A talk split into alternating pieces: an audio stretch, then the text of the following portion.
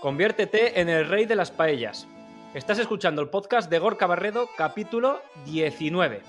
Soy Gorka Barredo y seguro que me conoces de que has visto algún vídeo mío de cocina en Facebook o en YouTube.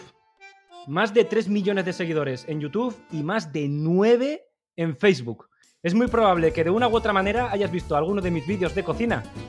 Y ahora me he animado con los podcasts. ¿Y sabes por qué? Porque me encanta la radio y porque mi voz, al final, os encanta también a vosotros. Venga, comenzamos. Hola, bienvenidos y bienvenidas a un nuevo capítulo del podcast de Gorka Barredo y en este caso vamos a hablar sobre paellas. De la paella yo creo que poco tenemos que decir. El plato más representativo de todo el país junto con la tortilla de patatas, que a este plato concretamente ya le dediqué un capítulo hace ya bastantes meses en la temporada anterior. La paella y los arroces en general suelen causar muchos problemas en la gente, o al menos eso me dicta mi experiencia.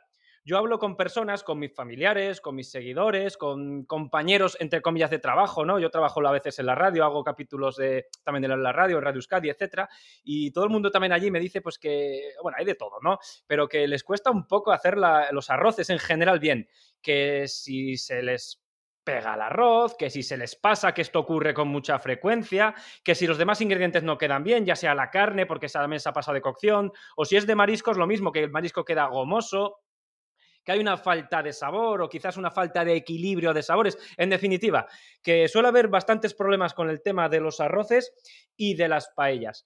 Y yo sé a ciencia cierta que esto se debe generalmente a técnicas que nosotros aplicamos o a ingredientes inadecuados. Y por ingredientes me refiero a echar a lo mejor ingredientes un poco a lo loco por desconocimiento o más aún, más común todavía, a que los ingredientes son de una calidad mm, relativamente baja. Bueno, hoy vamos a hablar un poco de todo esto, vamos a ver mm, qué errores son los más comunes, cómo arreglarlos y lo dicho, nos vamos a convertir en los reyes de las paellas. Hacer los arroces, desde mi punto de vista, sí que es verdad que requiere cierta mano, es eh, relativamente complicado, pero esto es como todo, relativamente. Si se te dan bien, si has estudiado mucho cómo hacerlas, si has practicado mucho cómo hacerlas, pues no es tan difícil. Al principio nos cuesta más, como todo en la vida, pero con el paso del tiempo, de la práctica, de la experiencia y de los conocimientos que adquiramos, pues nos van a quedar unos arroces, unas paellas deliciosas y además sin resultarnos tampoco extremadamente complicado. Pero bueno, lo primero que quiero hablar de este tema es un poco del recipiente. ¿Cómo se llama el recipiente? ¿Paella? ¿Paellera? Esto realmente parece una tontería y desde mi punto de vista lo es, pero también sé por experiencia en el mundo de Internet, en la vida real, en los foros, en todos los lugares, incluso la televisión, que genera mucha controversia. Bueno, yo no voy a dar mi opinión al respecto, pero lo que sí que voy a hacer va a ser dar eh, unas descripciones según la Real Academia Española de qué significa la palabra paellera, no paella. Según la RAE, la paellera puede ser perteneciente o relativo a la paella, es decir, cualquier cosa que tenga que ver con la simple paella, con el plato. Otra descripción, dicho una persona que hace paellas. Por ejemplo, vosotros, después de escuchar este podcast, si os animáis a hacer una paella, ya os convertéis en un paellero. Otra descripción, dicho una persona aficionada a la paella. Yo creo que eso todo el mundo, casi todo el mundo nos gusta las paellas. Y a ti, si estás escuchando este episodio, este podcast, seguramente también. En ese caso también eres paellero. La descripción número 4. Esta es muy interesante porque la cocción es muy importante. Luego hablaré sobre ella, pero de momento te diré. La, la paellera es el hornillo especial o la parrilla que está preparada para hacer paellas. De esto ya te digo que hablaré porque también la cocción de la paella es súper importante para que nos quede bien. Y finalmente, la última descripción, según la RAE, que esta es la que quiero yo llegar, recipiente metálico a modo de sartén de poco fondo y con asas, que sirve para hacer la paella. Esto lo digo porque suele generar mucha controversia porque la, gente de la zona de la comunidad valenciana, sobre todo, se suele mosquear con el resto de personas del resto del país cuando escucha la palabra paellera para referirse al recipiente y porque ellos lo llaman paella, igual que el plato. El recipiente se llama paella y el plato se llama paellera. No obstante, la RAE sí que recoge la palabra paellera como recipiente para eh, elaborar este tipo de platos. Y bueno, esto simplemente lo digo como curiosidad nada más, porque al final esto para la elaboración del plato pues tampoco tiene relevancia alguna. En Valencia, como ya he dicho, el nombre correcto y el único que emplean para recipiente es la paella. Para el plato, evidentemente, también. Para ellos, la paellera, que ya lo he adelantado ahora mismo, es el fogón de gas, es un fogón de gas especial que tienen que sirve para cocinar la paella y que consiste en un tubo formado por varios anillos concéntricos para utilizar según el tamaño de la paella.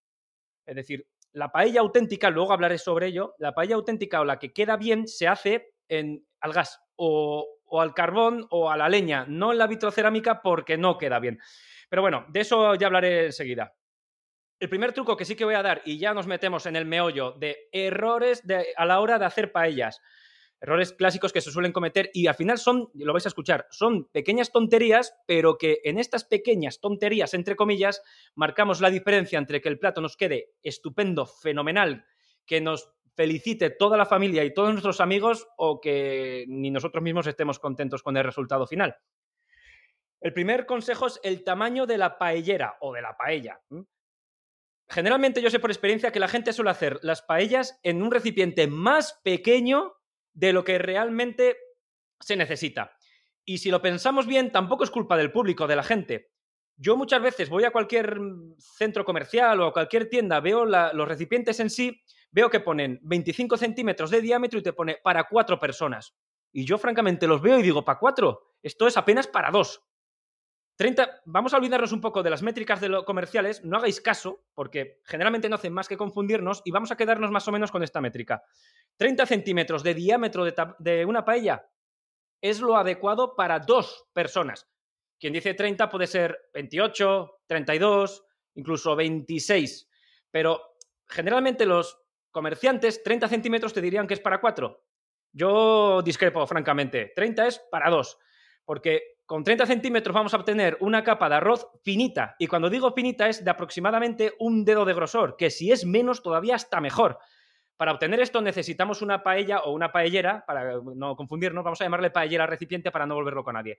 Bueno, necesitamos una paellera eh, bastante ancha, porque si vamos a obtener una capa de arroz de dos o tres dedos de grosor, pues la parte de abajo nos va a quedar pasada y la parte de arriba nos va a quedar dura.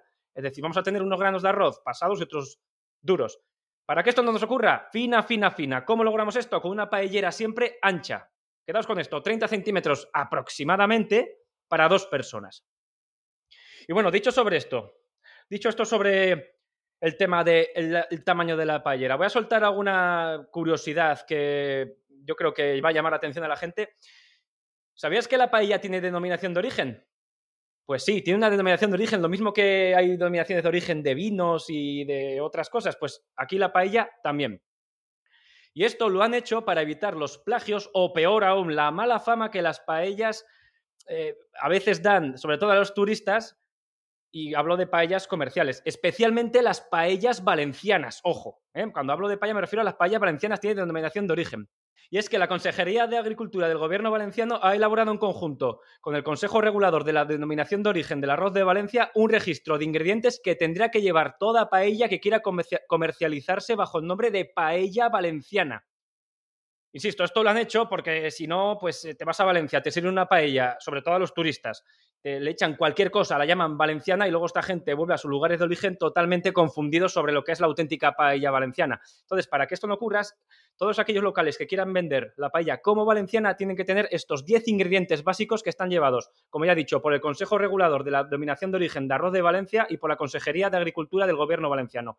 Estos ingredientes son el pollo, el conejo, la bajoqueta, que es una especie de judía verde muy típica de la región de la comunidad valenciana, el garrofón, que es una legumbre similar a la alubia, pero es muy grande, se parece bastante a la fave, pero es típica de la, de la región de la comunidad valenciana.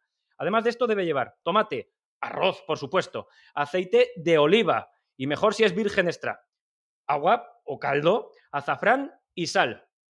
Y además de lo anterior, según la región, se admiten otros ingredientes como el ajo, la alcachofa, el pato, el pimentón, los caracoles o el romero, variantes que también serán aceptadas dentro de la denominación de origen de la auténtica paella valenciana. Pero bueno, dicho esto, que quería puntualizarlo, más allá de la paella valenciana hay un montón más de tipos de paellas, con muchos más ingredientes. Lo que pasa que si ya salimos de estos ingredientes que acabo de dar, pues ya no será valenciana, evidentemente. Será paella de mariscos, paella de carne o, como dicen los valencianos, arroz con cosas, ¿no? Voy a decir una serie de ingredientes que se pueden utilizar con total tranquilidad dentro de una paella y yo de estos que voy a decir, eso sí, no saldría. El primero y, hombre, evidentemente el más importante, el arroz. ¿Qué tipo de arroz vamos a utilizar? Para hacer una paella no podemos utilizar cualquier tipo de arroz. En un podcast anterior ya hablé de los tipos de arroces que existen en el mercado, porque literalmente hay cientos, cientos. Dentro de los redondos, que es el único que admite la paella, hay uno que cabe destacar, y ese es el arroz bomba. Serviría cualquier otro tipo de arroz redondo, pero nos pueden ocasionar varios tipos de problemas. El arroz bomba tiene la peculiaridad de que absorbe muchísimo caldo y que para pasarlo, tela marinera la cantidad de cocción que le debemos de dar. Con el arroz bomba, el, arroz nos va a crecer más, nos va a engordar más, va a absorber más caldo, va a estar más delicioso e, insisto, va a ser mucho más complicado que se nos pase. Ergo, nos va a quedar al dente mucho más fácil. Si no tenemos arroz bomba, Podríamos utilizar cualquier otro de grano redondo, siempre de grano redondo. Pero insisto, eh, es muy posible que se nos pase de cocción, porque hay muchos tipos de arroz redondo, sobre todo aquel que no tiene ningún tipo de denominación de origen, estos que son baratitos y tal, que suelen ser la mayoría que solemos comprar, que en 16 minutos ya se te ha pasado. O sea, en 15 minutos está duro y en 16 se te ha pasado.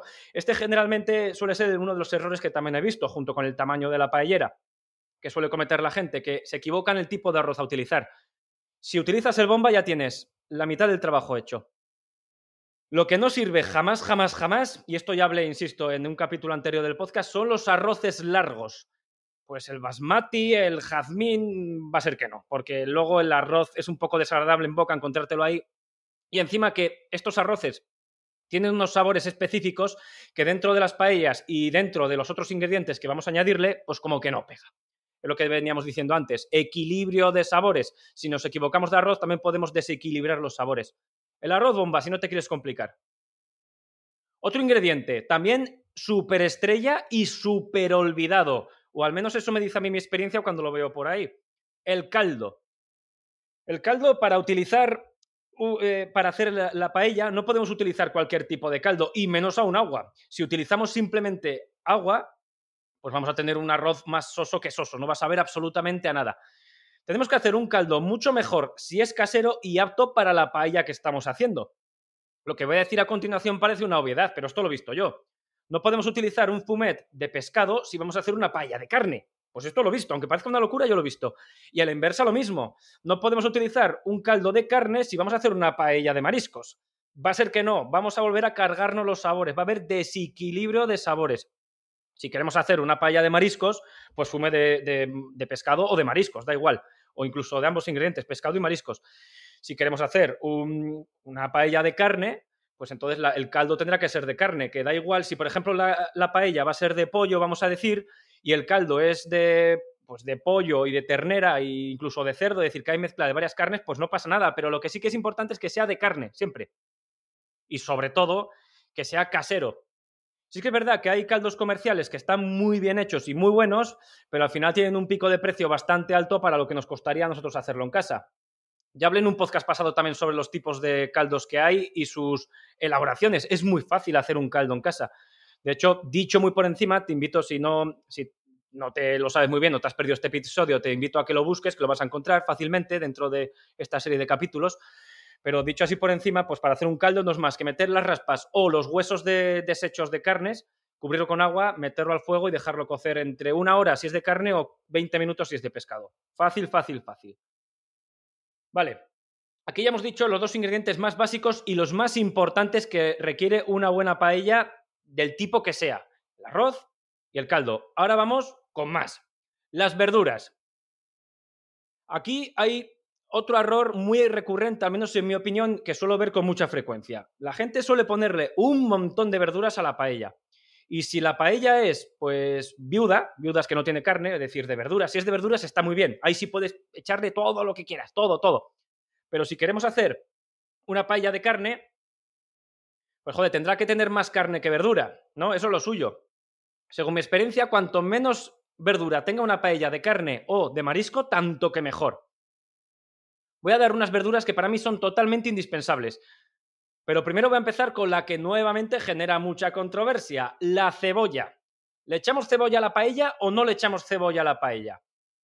En la zona más paellera de nuestro país, de España, que viene a ser la zona de la comunidad valenciana y de Murcia, más o menos esa zona, odian absolutamente la cebolla en la paella, porque según ellos dicen que ablanda el arroz, es decir, que ayuda a que se pase más fácilmente y además le da un toque dulce que no les gusta nada. A mí la cebolla en el arroz sí que me gusta mucho. Y yo he probado y mi experiencia me ha dicho que lo que pasa al arroz es o equivocarte en el grano de arroz, que ya lo hemos dicho ahora mismo hace poquito, o echarle mucha agua y el exceso de cocción. Pero la cebolla a mí francamente no me da la sensación de que pase el, arroz. De hecho, los risotos italianos llevan mucha cebolla y el arroz siempre queda al dente. Lo que sí que pasa con la cebolla, y esto ya es un poco opinión mía, es que aporta un toque de hidratos de carbono extra al arroz. El arroz, ya lo sabemos, tiene es prácticamente todo hidratos de carbono. Si nosotros le echamos cebolla, que es más puro hidrato de carbono, porque ya sabemos que la cebolla, un alto porcentaje de esta verdura es azúcar, pues es como que le vamos a dar un chute de hidrato de carbono que luego seguramente a nivel glucolítico, en nuestro interior, en nuestro organismo, pues vamos a tener un pico de azúcar bastante importante. Pero simplemente es por eso. Francamente, a mí la cebolla con el arroz, en cuanto a sabor, sí que me gusta y, insisto, mi experiencia me dice que no pasa el arroz. Entonces, esto es un poco, depende del gusto. A mí no me gusta echarle por esta razón, por este pico de azúcar que te provoca en sangre, pero de sabor queda bien. Así que esto lo dejo a tu elección. Si te gusta y no te importa esto, cebolla sí. Y si, no, y si por ejemplo, tienes problemas de diabetes o tienes problemas de salud, pues entonces no se lo eches. Y ahora ingredientes que sí que sí, que hay que echarle a cualquier paella. Y me refiero de momento de verduras. Ajo. El ajo le viene niquelado. Además hay algunos estudios también que dicen que el ajo ayuda a que el arroz no se pegue en el fondo. Aunque francamente si tienes un poquito de mano no se te va a pegar en la vida, pero bueno, hay algunos que dicen que eso es así, yo no lo he podido comprobar, yo lo he leído alguna vez, pues bueno, si es cierto, bienvenido sea, pero de sabor el ajo sí que le viene fetén a la paella. Pimiento verde.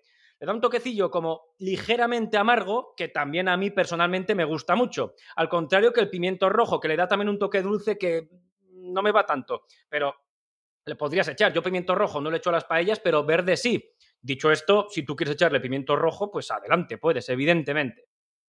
Otro más. Este, la comunidad valenciana en esta zona lo echan mucho y con razón.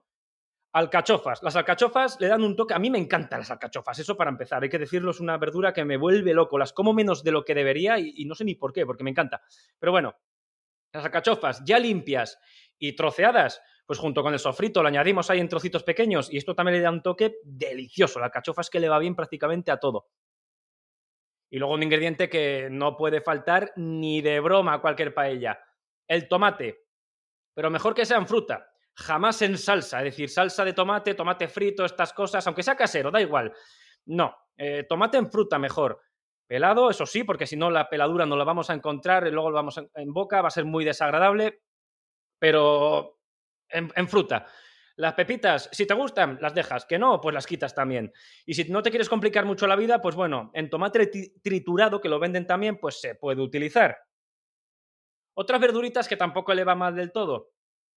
El pimiento choricero, las ñoras. Esto ya es para paellas a lo mejor más específicas. Si tienes dudas, yo te aconsejo que no lo eches porque a lo mejor, lo que te venía diciendo antes, eh, desequilibra los sabores. La ñora y el tomate choricero, aunque no es que se parezcan, es decir, físicamente son parecidos, pero el sabor es totalmente diferente. Pero son potentes ambos.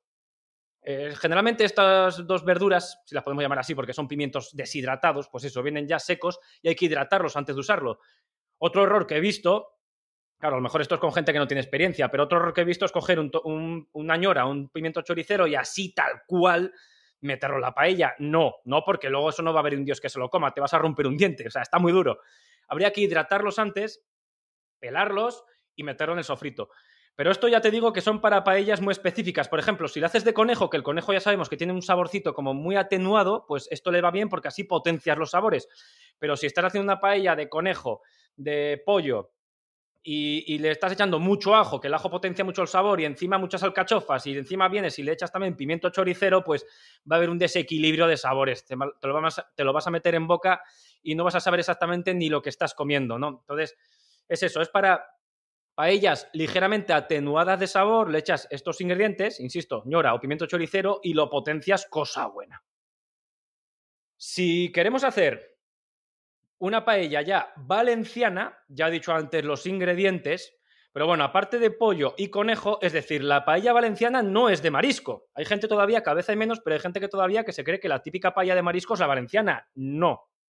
De hecho, lo contaré así brevemente, pero la historia de la paella viene del interior de la comunidad valenciana, donde la gente que tenía huertos y animales domésticos, pues hacía platos para ellos muy humildes, muy baratos, lo tenían a mano y estos platos eran siempre con carne, siempre. Entonces, pues, estos, insisto, estos platos suelen ser, bueno, suelen ser, si es valenciana, ya lo hemos visto, es conejo, pollo y luego el garrofó, que ya he dicho antes que es una legumbre similar a la alubia, pero es muy grande y muy tierna. Es una paella, para decirlo así básicamente, dices, es una paella con alubias. Sí, una paella con alubias. Eso es la paella valenciana, con un tipo de alubia específica de la región, por supuesto. Y la bajoqueta, que es una alubia verde también típica de la zona. Es bastante más grande que la mayoría de las alubias verdes que tenemos en el resto de España. A lo mejor echar una alubia verde, una vaina, como decimos aquí en el norte, la llamamos así, a, la paella, pues a muchos no les resulta tan chocante, porque a una alubia verde, pues a la paella le va bien, ¿verdad? Esto la valenciana. Pero si ya no queremos hacer valencianas, por ejemplo, de marisco, pues podemos utilizar cualquier tipo de marisco que tengamos por casa y que tampoco nos salga muy caro, ¿no? Para que la paella no se nos vaya de madre con el precio. Gambas, langostinos, anillas de calamar, anillas de sepia, le puedes echar bogavante, le puedes echar almejas, le puedes echar mejillones, le puedes echar prácticamente cualquier tipo de marisco lo que te guste, pero, pero, como siempre en este mundo de la gastronomía, tan importante es la mano del cocinero como la materia prima que esté empleando. Así que es totalmente imperativo que el marisco sea de calidad. Porque podemos tener al mejor cocinero del mundo, pero si le das el peor marisco del mundo, la paella va a estar no mala, porque la mano va a ser muy buena, pero va a estar mediocre. Entonces, si queremos una paella buena, buena, buena, compramos marisco de calidad que francamente la diferencia de precio con el de baja calidad no es tan, no es tan abrupta. Puedes encontrar langostinos por 8 euros el kilo y luego congelados te valen hasta más a veces, a veces hasta más. Pues comprarlo de, gran calidad no hay tanta diferencia y, la, la diferencia en el plato, en el resultado final, va a ser maravillosa y absolutamente descomunal. Entonces, buena calidad. Igual que cuando antes habíamos hablado con el arroz, el arroz bomba generalmente es de muy buena calidad, casi siempre. Y si lo hacemos de carne, pues lo mismo. El conejo, el pollo es lo que mejor le va. Y con los ingredientes que ya he dicho antes, pues ya tenemos la, prácticamente la paella valenciana, junto si queremos pimentón, azafrán, que eso vamos a hablar de ello ahora. Hombre, a lo mejor chorizo a lo Jamie Oliver no echamos, ¿no? Que ya todo el mundo conocemos esa paella que hizo hace varios años y generó una controversia en todo el país, ya no en toda la comunidad valenciana, sino en todo el país, que nos escandalizamos todos.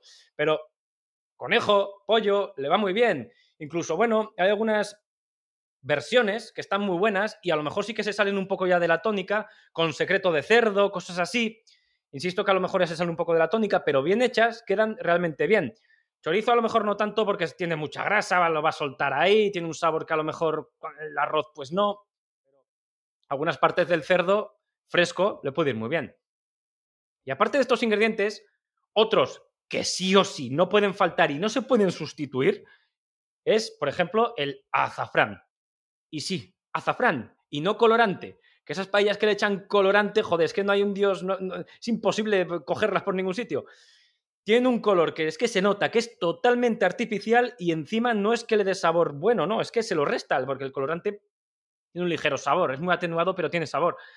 Yo prefiero no echarle nada que echarle colorante, pero lo ideal es echarle azafrán, azafrán, que tampoco es tan caro. Ya sabemos que un kilo de azafrán se nos puede ir, eh, pues a lo mejor a 5.000 euros el kilo. Dice, usted que ha dicho que no es caro el azafrán, sí, y es cierto, pero para el uso gastronómico que vamos a darle es una pequeña hebrita, unas pequeñas hebritas. Esto en dinero puede traducirse en 15 céntimos, y eso en mi pueblo no es caro, es baratísimo. Sin embargo le dan un toque y una diferencia, pero descomunal. Es importante, eso sí, que sea fresco y en hebras, no molido. Y esto se parece mucho cuando yo digo a pimienta negra recién molida, ¿no? Que la tenemos en grano y la molemos nosotros. ¿Por qué? Pues porque si lo compramos molido, los aromas, al igual que la pimienta, los aromas se van. Da igual cómo lo hayan envasado y, da igual lo herméticamente cerrado que esté, da lo mismo, los aromas se van. Entonces, no nos cuesta nada, vale igual, de precio vale lo mismo. Comprarlo fresco, luego cogemos las hebritas con el dedo, las desmenuzamos con el mismo dedo y se lo echamos a la paella al final, cuando le vayamos a echar el caldo, un poquito antes para tostarlo, eso ya hablaremos.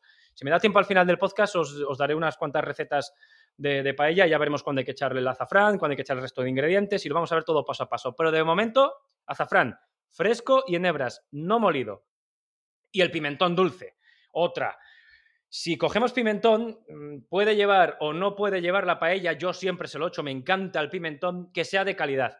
Tenemos unos pimentones aquí en el centro sur del país que son maravillosos. El pimentón de la Vera, en la zona de Extremadura, en la zona de Murcia también hay algo, en la zona de Castilla-La Mancha. Bueno, hay diferentes denominaciones de origen, pero el de la Vera es de los mejores. Todo el mundo lo conocemos y es maravilloso.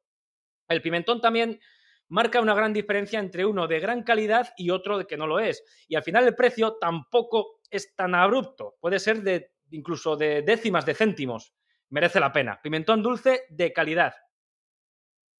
Y luego ya, pues lo básico, ¿no? Aceite de oliva. Si tenemos un buen aceite de oliva, mejor que mejor. No de girasol. El aceite de girasol aquí no es como que. No lo admite bien, ¿eh? Aunque es muy sano y es muy bueno, pero de sabor no lo admite bien. Pero uno de oliva, y a ser posible de oliva, que tampoco sea de orujo, que sea un aceite de oliva, pues virgen extra, que sea ya pues potente, con sabor. Echamos un chorrito para hacer el sofrito y, ya estamos ganando mucho.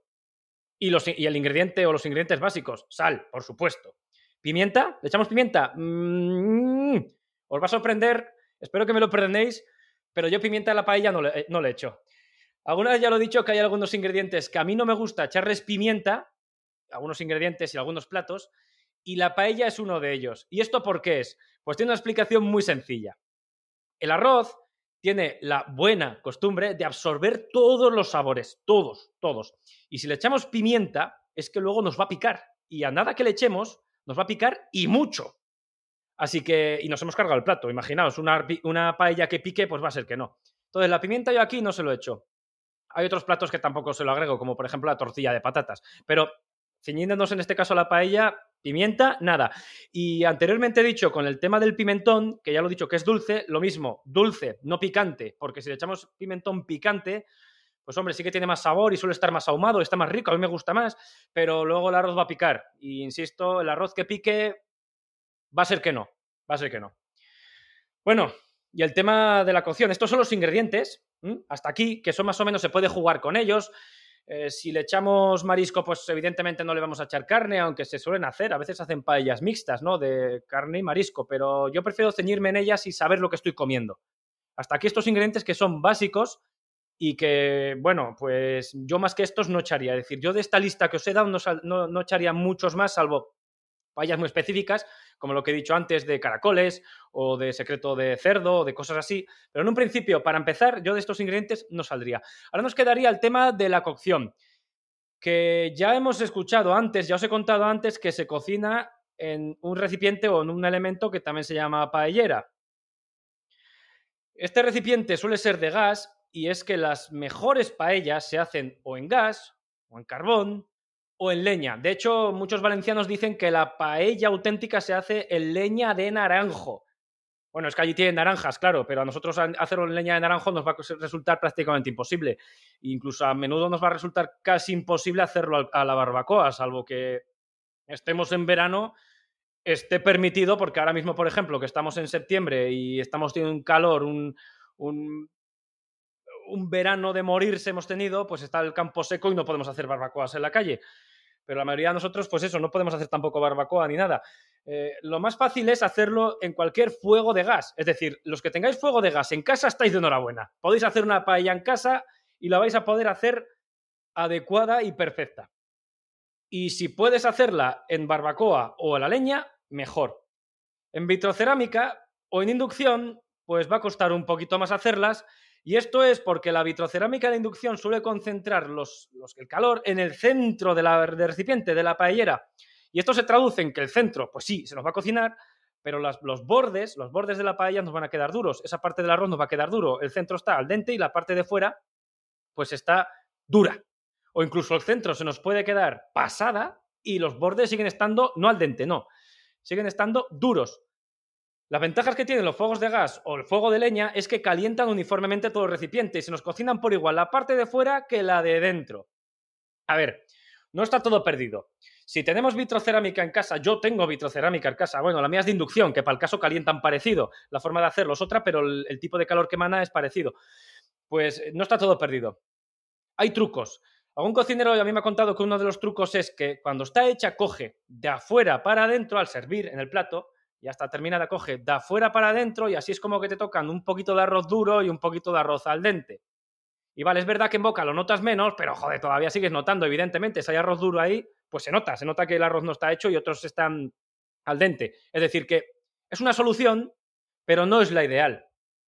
Otra solución que podemos tener para este tipo de fuegos, que es lo que tenemos la mayoría en casa, es que hoy en día, pues con los tiempos que corren, tenemos estos fuegos. Otra solución es ir moviendo la paellera según van pasando los minutos. Me explico. La ponemos en el centro del fuego, que se cocine un poco el centro de la, de la paella. Pasados unos minutos, desplazamos un poco la paellera para llevarla a un borde, que el centro del fuego dé al borde de la paellera. Pasados otros minutos, le damos al otro borde, luego al otro, luego al otro. Es un poco rollo y hay que decir que tampoco se cocina perfecta, pero por lo menos, por lo menos algo hacemos. Y si lo hacemos bien, si lo hacemos bien, pues más o menos tenemos todos los granos de arroz bien hechos.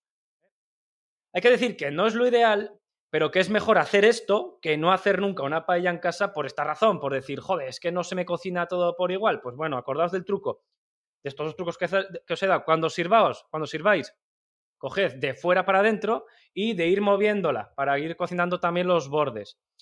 Y otro truco que hay que hacer sí o sí, hagamos en leña, hagamos en gas, hagamos en el fuego de inducción, da igual, hay que hacerlo siempre, al final de todo, cuando ya esté prácticamente hecho el arroz, cuando esté al dente, un pelín antes, si acaso, un pelín antes, sacamos el recipiente del fuego o lo apagamos y lo tapamos con papel de aluminio para dejarlo reposar aquí unos 5 o 10 minutos, depende de lo duro que esté el arroz antes de hacer esto.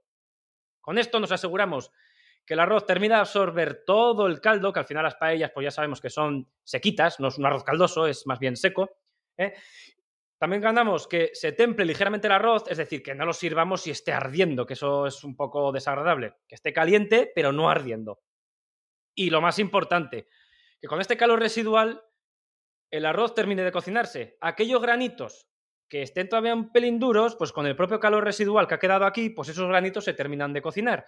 Los que estén al dente no se, no se pasarán siempre y cuando utilicemos el arroz bomba. Por eso es importante utilizar este tipo de arroces, el arroz bomba. Si utilizamos cualquier otro, pues a lo mejor sí se nos pasan. De cocción, evidentemente. Pero esto hay que hacerlo siempre, insisto, ya sea con la inducción, que hay más todavía, o ya lo hagamos con el gas o la leña. Hay que hacerlo siempre. Además de todo esto, también, lo que he dicho antes que es muy importante, si la paella es fina, cuando la estamos haciendo el arroz, nos ha quedado una capa fina de un dedo, como mucho, un dedo vienen a ser dos centímetros, como mucho, que puede ser hasta uno y medio, pues seguramente no habrá eh, granitos de arroz por ahí bailando. Bailando me refiero de forma coloquial y um, de broma, ¿no? Que estén duros porque se van a hacer todos por igual. Lo de abajo se hará igual, lo de abajo hay que tener en cuenta que está en contacto con el calor, eso se hace antes. Pero como lo de arriba tampoco está tan lejos del calor, de la fuente de calor, pues también se nos van a hacer. Con todos estos trucos, te va a quedar perfecta, te lo digo yo, perfecta. Luego también, evidentemente, hay que hay mucha práctica, pero tú quédate con este podcast, sigue estos trucos, sigue estas técnicas, sigue estos ingredientes. Prueba a hacerlo, practica. El primer día, a lo mejor. Mmm, no vale, puede que no te salga, pero practica, sigue, mira a ver qué te ha podido fallar. Si tienes alguna duda, me puedes preguntar, por supuesto, a través de todas las redes sociales, que estoy en todos lados prácticamente, en la que se te ocurra. Estoy, seguro. Pues me puedes preguntar. Y entre, entre los dos, entre tú y yo, te echamos, o sea, lo miramos y vemos qué puede ser el error. Y al final, te digo yo que las haces bien. Y bueno, con estos trucos, yo creo que más o menos he terminado. Habrá gente que puede estar pensando cuánta cantidad de calde hay que echar, cómo agregamos el azafrán para exprimir hasta la última gota de sabor, es decir, lo que he dicho antes un poco, que si lo echamos en crudo tostado, bueno, cada uno aquí te va a contar una cosa, yo prefiero tostarlo. Pero ¿cómo lo tostamos? ¿Hay que sofreír la carne el marisco previamente o lo echo junto al arroz en crudo? ¿Cuánto tiempo lo sofrío? ¿Tiene que estar muy sofrito o no? En definitiva, podéis decir, ¿me puedes dar una receta ya hecho? Bueno, a ver, el capítulo yo creo que se me ha alargado un poco, así que lo voy a dejar para el siguiente. Pero bueno, tenía pensado dar una receta, pero para compensar, en lugar de dar una, te voy a dar tres recetas de diferentes paellas diferentes. Una de carne. Otro.